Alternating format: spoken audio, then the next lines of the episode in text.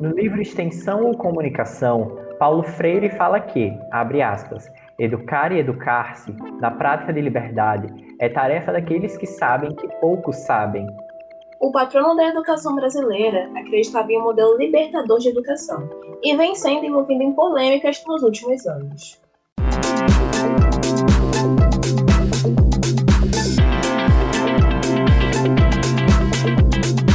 Quando falamos de educação como direito universal, muitas vezes esquecemos das crianças e jovens que não podem frequentar uma escola.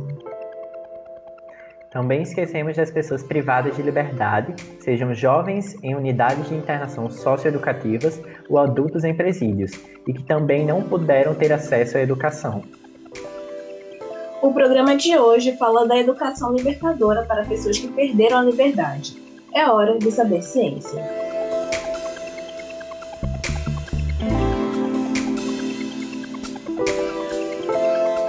Oi, gente! Espero que vocês estejam bem.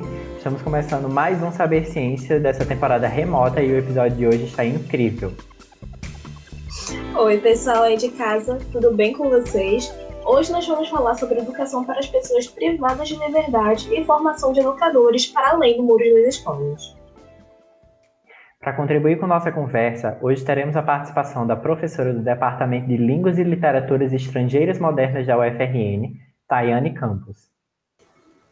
E a Tayane é doutora em Linguística Aplicada ao Ensino pela UFMG, da Rede de Apoio ao Egresso do Sistema Penitenciário, coordenadora adjunta do projeto de extensão Motiru, penitenciário da UFRN, e coordenadora do projeto de extensão Oficinas de Literatura e Escrita para Privados de Liberdade. Além disso, Tayane tem experiência em educação prisional e foi recentemente premiada pela Associação Brasileira de Hispanistas com sua tese, Um Pueblo Sin Tierras pero que Camina, Formação inicial de professores de espanhol na educação de jovens e adultos privados de liberdade. Tayane, seja bem-vinda ao Saber Ciência. É uma honra e um prazer receber você aqui na nossa casinha virtual. Olá, pessoal, tudo bem? Prazer é meu, estou muito feliz pelo convite e espero que a gente tenha uma entrevista sensacional. Tayane, eu queria perguntar para você como se deu toda a sua aproximação sobre o tema da educação de pessoas privadas de liberdade. Tá. Então eu vou ter que voltar um pouquinho lá atrás. É, eu sou de Minas, de Belo Horizonte, e fui professora substituta pela primeira vez na Universidade Federal de Viçosa, no interior de Minas, na zona da Mata Mineira, em 2014. E em 2014 eu atuava com a disciplina de estágio supervisionado. Para quem não conhece, estágio supervisionado é uma disciplina que faz parte do currículo das licenciaturas. E na época, no curso de Letras Espanhol da UFV, a gente tinha dois estágios supervisionados. E é uma disciplina teórico-prática, onde a gente precisa trabalhar questões teóricas relacionadas à atividade do docente, mas também é fazer com que o docente vá para a parte prática, né, vá para a sala de aula.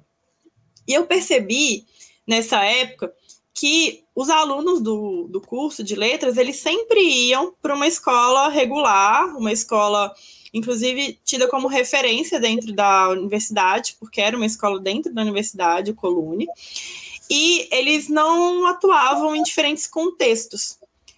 E isso, para a formação docente, é, é, uma, é prejudicial, porque a gente acaba é, focando numa formação voltada só para aquele contexto, sem considerar os outros contextos de atuação. Então, eu procurei outras escolas e outros lugares onde os alunos pudessem oferecer oficinas de língua espanhola. E nessa época, eu encontrei a APAC, Associação de Proteção e Assistência aos Condenados, localizada na cidade de Viçosa. E a APAC, ela tem uma escola lá dentro, que é uma escola que é, quem são os alunos, são os recuperandos, pessoas que foram condenadas e que estão cumprindo pena, é, e que em um sistema prisional, em uma unidade prisional diferente da APA, que é chamado de privado de liberdade, mas na APA que é chamado de recuperando ou reeducando. Então, a gente decidiu, eu e os alunos, em oferecer uma oficina para eh, os recuperandos da APAC. É, junto com essa oficina, a gente também começou a fazer uma campanha de arrecadação de livros para que eles pudessem ter acesso à literatura, pudessem fazer trabalhos relacionados à literatura. Então a gente foi para esse para esse campo e foi uma experiência incrível. Eu não dei aula, eu só acompanhei a oficina e orientei as meninas que aplicaram, as alunas. Mas foi uma experiência que mostrou como que aquele lugar era um lugar importante para a gente atuar, pensando na formação, na, é, na atuação futura dos alunos de letras espanhol. Então foi a partir daí que eu comecei.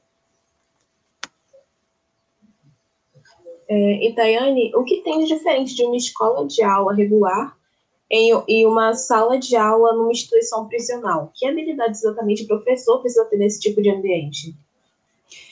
Então, é, primeiro a gente, é importante a gente pensar que na, no sistema prisional a educação ela é uma educação de jovens e adultos. Então, a educação de jovens e adultos, independente de ser dentro do sistema ou não, ela já é diferenciada da educação regular, ela já tem suas especificidades. Quando a gente fala da educação de jovens e adultos para privados de liberdade, essas especificidades aumentam de acordo com aquele ambiente. É, e é realmente de acordo com o ambiente. Então, podem, podem ter lugares em que o, é, o que eu falar aqui vai mudar um pouco. Mas na APAC, onde a gente atuou, e também considerando a atuação que eu tenho agora na APAC de Macau, aqui no Rio Grande do Norte, é, eu posso dizer, eu posso é, afirmar que a gente tem que pensar em alguns aspectos que são que fazem parte especificamente da educação prisional.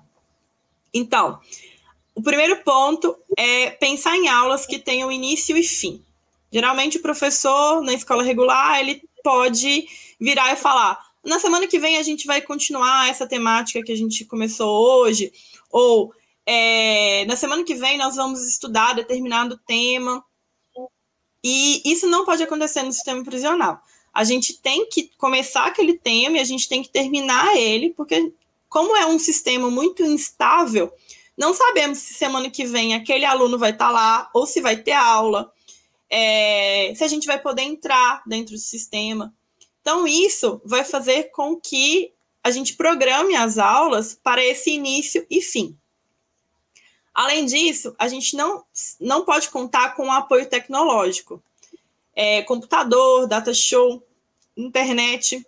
Isso não é possível é, no sistema, né? A gente não tem acesso a isso. Então, pro, pensando especificamente no professor de língua estrangeira, isso é um desafio até, porque a gente está muito acostumado a fazer buscas é, de vocabulário, de expressões, de dúvidas que os alunos é, querem saber relacionada à língua, a gente sempre vai para a internet para buscar algo.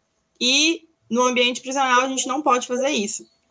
A gente tem que fazer uso do material que temos. Então, volta ao uso dos dicionários, né, como é, de formato físico mesmo, ou de livros didáticos, é, ou de livros especializados com, com a temática, para que eles possam ter acesso ao material impresso. É, a metodologia também ela acaba sendo diferente, porque a gente não faz uso de um data show, então o quadro ele volta a ser um, uma referência para a gente, os cartazes, é, na PAC, especificamente, a gente até usava alguns vídeos que eram já, já iam previamente baixados no computador, e como eram poucos alunos, eles conseguiam se reunir um pouquinho mais perto para ver o vídeo. Mas o objetivo não era ficar limitado ao à tecnologia digital. Além disso, tem a questão religiosa, que é uma questão que não pode ser desvalorizada dentro da sala de aula muitos dos recuperandos eles estão é, ligados a uma religião, né? Eles é, colocam a religião como algo realmente que faz parte da vida deles, é, é uma presença. E acontecia de alunos irem para a aula com a Bíblia na mão, é, ou falarem, citarem, é, fazer alguma citação bíblica, ou pedirem música gospel em espanhol. Então a gente tinha que ter um respeito em relação àquele pedido e uma, uma acolhida. Então, quando eles pediam essas músicas, a gente levava e a gente conversava sobre as músicas, sobre os aspectos religiosos, coisas que tocavam eles, porque é, desconsiderar isso seria uma forma de não acolhimento com relação aos recuperandos, e não era a relação que a gente queria construir com eles. A Lei 7.210 de 84, a Lei de Execuções Penais, fala da assistência não só a quem está preso atualmente, mas também dos egressos, que é quem saiu recentemente da prisão. E fala da, da assistência na questão da saúde, principalmente da educação, com a instrução escolar e formação profissional. O que eu quero saber é como o Rio Grande do Norte está lidando para fornecer educação para esses egressos e para quem está atualmente no contexto do sistema prisional. Então, muito importante essa pergunta, Leônidas é, cada estado acaba tratando, acaba tendo políticas diferentes relacionadas ao, é, ao sistema prisional, considerando vários aspectos, né? Evidentemente, a realidade daquele estado com relação é, à quantidade de, de pessoas privadas de liberdade ou a quantidade de egressos, é, a quantidade de penitenciárias e outros fatores mais. Atualmente, o estado do Rio Grande do Norte é, a meu ver, vive um ponto muito positivo com relação à educação prisional, porque nós estamos construindo o Plano Estadual de Educação para pessoas privadas de liberdade e egressas do sistema prisional. E esse plano, ele está sendo construído, ele está sendo desenhado a partir de discussões, intensas discussões com pessoas é, de diferentes frentes. Então, não só a CEAP, que é responsável pela elaboração desse plano junto com a Secretaria de Educação do Estado, mas é, outros órgãos também têm participado dessas discussões. Então, a gente tem a participação de ONGs, de projetos que atuam no sistema prisional, é, de professores do IF e da UFRN, é, dos projetos aí, no caso, né, eu represento o Mutirum Penitenciário, então, essa, fazer essa discussão em conjunto, ela mostra como que o Estado está aberto a perceber é, e a receber as críticas e, e a ajuda desses parceiros. Né? Construir esse documento, elaborar esse do documento dessa forma conjunta, faz com que nos unamos cada vez mais para não só elaborar um documento que considere todas as especificidades do Estado, mas também que, é, cons que considere o trabalho que deve ser feito pós esse documento, porque não basta só escrevê-lo, existe todo um trabalho que vai ser, ter que ser executado é, após sua escrita. Né? Eu vejo atualmente é, a forma como o Estado tem agido para essa para a construção desse documento como algo extremamente positivo para que a gente possa alcançar não só os, os, privados de liberdade, mas também os egressos com relação à educação. Daiane, esse trabalho que vocês estão fazendo é muito importante e muito essencial. E como você tinha dito anteriormente, os alunos né, da graduação de licenciatura estão mais voltados a escolas regulares. Mas para você, os cursos de licenciatura estão realmente prontos para formar professores e educadores além das escolas? O que, que é preciso exatamente para formar profissionais de educação capazes de atuar em outros ambientes, inclusive com pessoas privadas de liberdade? O que, que falta para as unidades se inserirem nesse espaço? É, a primeira crítica que eu faço em relação ao, à realidade que a gente vive é, para né, atingirmos outros espaços que não seja só a escola regular, é a própria, a própria atuação do professor na universidade. É, eu acho que é importante que o professor ele vá para a sala de aula, não a sala de aula do ensino superior, mas a sala de aula do, do ensino regular ou da educação de jovens e adultos, ou os privados de liberdade, educação no campo é, o professor da universidade ele precisa conhecer a realidade, né? É, eu sei que a gente tem o PIBID e o Residência Pedagógica, que são referências de atuação nas escolas, e que os coordenadores, tanto do PIBID quanto do Residência Pedagógica, é, são pessoas realmente ativas que conhecem a realidade da educação no Brasil, mas essa não é uma realidade de todos os professores dos cursos de licenciatura. Então, a gente tem aquele professor que assume a coordenação do PIBID, do residência, e outros professores que fazem parte do corpo docente que nunca entraram numa escola, nunca viram é, como que é realmente o trabalho da escola regular ou de escolas que têm as suas especificidades, como o caso da educação prisional, né, numa escola de educação prisional. É, então, eu acho que é importante que o professor ele saia dessa zona de conforto e ele vá atuar, ele vá realmente é, ver como que funciona, é, quais são as especificidades daquele campo.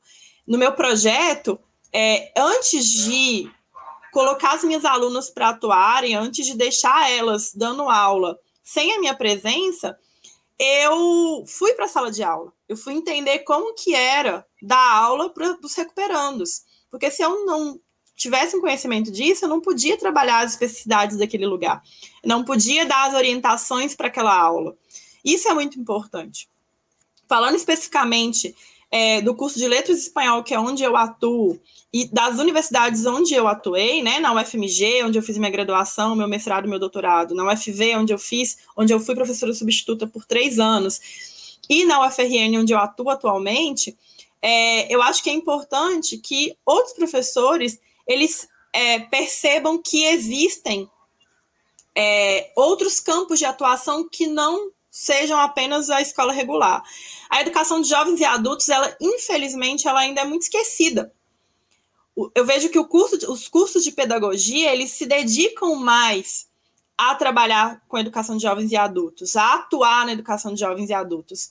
Mas isso não deve ser algo limitado apenas à pedagogia. A gente tem que ter outros projetos e outras ações voltadas, é, né, de outros cursos da licenciatura, voltados para a educação de jovens e adultos, para trabalhar essas especificidades. Eu tenho colegas da graduação que graduaram junto comigo, que nunca tinham escutado falar em educação prisional e que foram atuar, encontraram como campo de trabalho a atuação no sistema prisional.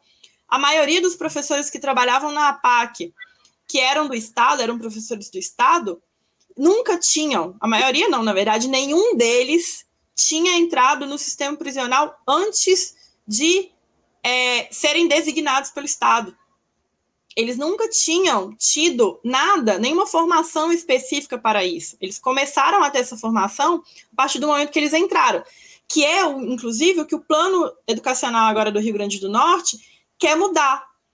O plano, ele, ele quer é, pensar numa formação do professor já antes dele ir para o campo. Então, isso é muito importante para que a gente consiga é, não ter um surpresas, não ter um retrabalho, né? É como se o professor ele fosse atuar naquele ambiente, ele tivesse que ter uma formação novamente. Então, é muito importante a gente abrir esses espaços.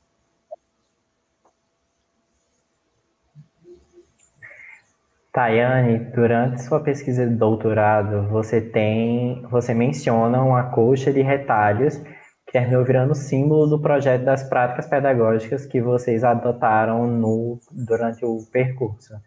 Eu queria que você contasse essa história para gente, Sim. dessa coxa de retalhos. É, essa coxa ela surgiu a partir de uma atividade que a gente fez com os poemas do chileno Pablo Neruda.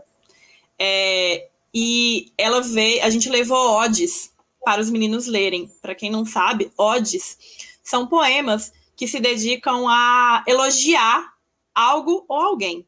E aí as odes do Pablo Neruda, ele tem várias odes, a gente levou a ode à cebola e a ode ao tomate, que elogiavam, faziam um, um elogio à comida. E comida é uma temática muito... É, é uma, comida é uma temática que o, os meninos no, na PAC, eles gostam muito de falar sobre comida. É, alguns deles cozinham, inclusive tem como atividade é, cozinhar para os outros recuperantes também.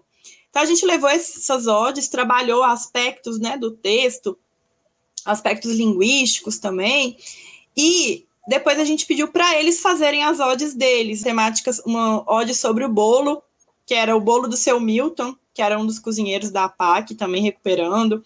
Fez a ode à picanha, lembrando, né, que é algo que eles não comem há muito tempo, desde que entraram no sistema. Ode à cerveja, ode à mulher, uma ode, duas, uma ode que apareceu duas vezes, foi a ode à liberdade, então dois recuperandos fizeram textos para falar da, da falta que sentia da liberdade, da valorização da liberdade. Foram textos que ficaram muito bonitos e que, inclusive, é, foi colocado para eles como um desafio. Quando a gente levou a proposta de deles escreverem essas odes, eles falaram que não iam conseguir, que eles não eram poeta, eles não sabiam escrever. Mas vieram textos lindíssimos e a gente queria uma forma de divulgar aquilo. A Lívia, que era a bolsista do projeto, ela teve a ideia de é, colocar essas odes em retalhos. E por que retalhos? Porque essa busca da identidade latino-americana ela é uma representação é, minha, da, da bolsista, das voluntárias, dos alunos, porque é, e dos outros povos né, da América Latina, porque cada um tem a sua particularidade, cada um tem a sua individualidade, mas unidos nós formamos é, um único povo. E a, então a ideia da coxa é pensar que cada retalho é a representação de cada um de nós. Né? A gente não tem retalhos iguais, do mesmo tamanho, mesma cor, é, o mesmo tecido, mas par, in, é, independentemente, mas independentemente dessas individualidades de cada um, quando a gente se junta, quando a gente se une, ou seja, quando esses retalhos eles são costurados e viram uma coxa, eles ganham uma força, eles ganham é, a representação desse povo latino-americano. Então, a ideia da coxa, ela vem daí. Essa coxa, ela foi feita, ela foi costurada pela mãe da Lívia, até mostrando como que no nosso projeto a gente tinha a inserção não só dos alunos da licenciatura, mas também os familiares acabavam contribuindo para que o projeto ele tivesse um êxito. E a gente deu essa coxa de presente para os alunos, para os recuperandos, e ela ficou como símbolo do nosso projeto. Não só como um símbolo material, mas como um símbolo metafórico do que a gente representa enquanto latino-americanos. Nossa, muito bacana. É, Itaiane, como a gente já falou, né, você recebeu um prêmio pela sua tese do doutorado, e novamente parabéns por isso. Mas como é que é ver seu trabalho de anos ser reconhecido e por uma prática que não é tão comum nas universidades brasileiras? Qual o significado disso para você? É, primeiramente, eu fiquei surpresa pelo prêmio, é, porque essa temática, pensando na minha área, né, que é a, a área do espanhol, ela não é uma temática comum, não é algo que, que faz parte. Eu não conheço nenhum colega, não, não conheço nenhuma outra professora, professor que trabalha com a temática da língua espanhola e da, do, da educação prisional. E quando eu recebi o prêmio, eu fiquei surpresa, porque eu não pensava que fosse ser é, um prêmio considerado apto para é, uma, um trabalho. Não, eu não pensava que fosse ser um trabalho considerado apto para um prêmio é, de tamanho porte. E, mas eu vi como algo muito positivo, porque eu falo que o trabalho na, com educação prisional ele é uma formiguinha, né? Você vai é, é um trabalho de formiguinha, você vai conseguindo as coisas aos poucos. Cada dia que você consegue algo novo é uma vitória. Então, o prêmio ele vem como uma grande vitória para abrir portas para divulgar ainda mais trabalhos que se dediquem à, à educação prisional e trabalhos em língua espanhola, né? Às vezes incentivar alunos que ainda estão na graduação ou alunos que pretendem entrar na pós-graduação e não sabem ainda é, com que trabalhar, incentivar eles a adentrarem esse campo e, e a perceberem que é um campo muito importante de trabalho e que a gente a gente tem um papel nós como professores de espanhol a gente tem um papel fundamental. Se é um direito de todo mundo o acesso à educação é um direito de todo mundo também o acesso ao ensino de línguas né? Da mesma forma que uma escola regular ela tem como obrigação ofertar aulas de língua isso também deve ser ofertado no sistema prisional, nas escolas do sistema prisional.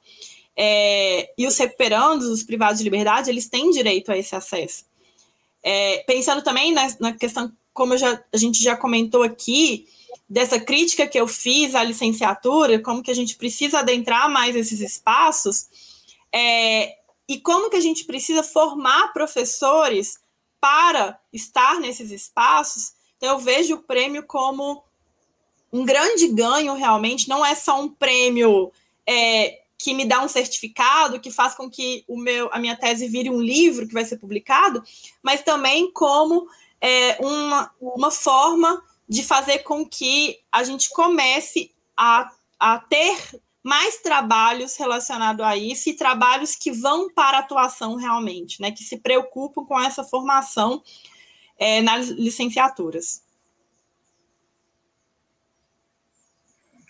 Como minha última pergunta, eu queria saber como é que a gente pode ter uma educação libertadora num país tão excludente como o Brasil e que joga as pessoas para a marginalização, lhe negando direitos básicos, como acesso à educação, por exemplo? É, eu acho que, apesar da gente ter esses, é, esses problemas com relação à educação no Brasil, for, uma das formas, né, porque não é só a educação que vai mudar o mundo, é um conjunto de coisas que vai mudar o mundo, que vai mudar o Brasil, no caso, né? Mas a educação, ela é o, um dos pilares para que isso aconteça. Então, quando eu penso num projeto em que vai para atuação dentro do sistema prisional, é, que sai da, daquela escola regular e que vai para dentro dos muros das prisões, é um projeto que está pensando a formação crítica. Né? É, eu, eu gosto de citar Paulo Freire quando a gente vai falar de formação crítica, porque o Paulo Freire ele faz, ele vem com aquele termo, né, da educação bancária, que é aquela educação que é dada, ela é passada, é aquela aula lá que o aluno ele simplesmente vê, ele decora, ele é, não questiona, ele não discute, ele recebe. E o Paulo Freire ele é, vai contra essa educação bancária, ele vai para a educação libertadora. E a forma da gente ter educação libertadora é levar educação para todo mundo. Então, é, projetos que vão para dentro das unidades prisionais, eles são de extrema importância para a gente fazer com que com que os privados fazer não, né? Porque a gente não faz, a gente constrói algo em conjunto. O professor ele não faz nada, ele constrói algo com o aluno em conjunto. Quando a gente pensa numa educação libertária, né? A gente considera o que os alunos eles sabem com o que a gente sabe. E dentro disso a gente constrói algo. Então, é, trabalhos dentro das unidades prisionais, né, com a educação prisional, fazem com que a gente consiga que o privado de liberdade ele saiba mais sobre os direitos dele, sobre os deveres também, né? Porque é, é algo é um, um vai e volta, é importante isso e com que ele não aceite aquilo que está sendo imposto para ele, com que ele questione. Não, não estou falando um questionamento só dentro do sistema, mas um, um questionamento também fora do sistema. Isso é válido não, é válido não só apenas para quem está dentro do sistema prisional, mas para a educação extramuros também. Precisamos formar pessoas mais críticas, pessoas que reflitam sobre quem está sendo colocado no poder, sobre que, que questionam e que cobrem dos políticos o que está sendo feito, que cobrem de fato, não num, numa cobrança individual, mas uma cobrança coletiva, né? Pensando no coletivo. É, eu vejo como essa forma da gente tentar ir para uma, uma política de educação menos excludente é um caminho árduo, é um caminho muito difícil, mas é um caminho que eu acredito, porque se eu não acreditasse, eu não estaria nele.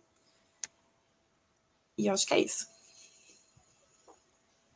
Exatamente, professora. E eu gostaria de agradecer, o nosso episódio vai chegando ao fim, eu gostaria de agradecer a você, Tayane Campos, que é professora do Departamento de Línguas e Literaturas Estrangeiras Modernas aqui da UFRN, por uma conversa tão rica e tão importante.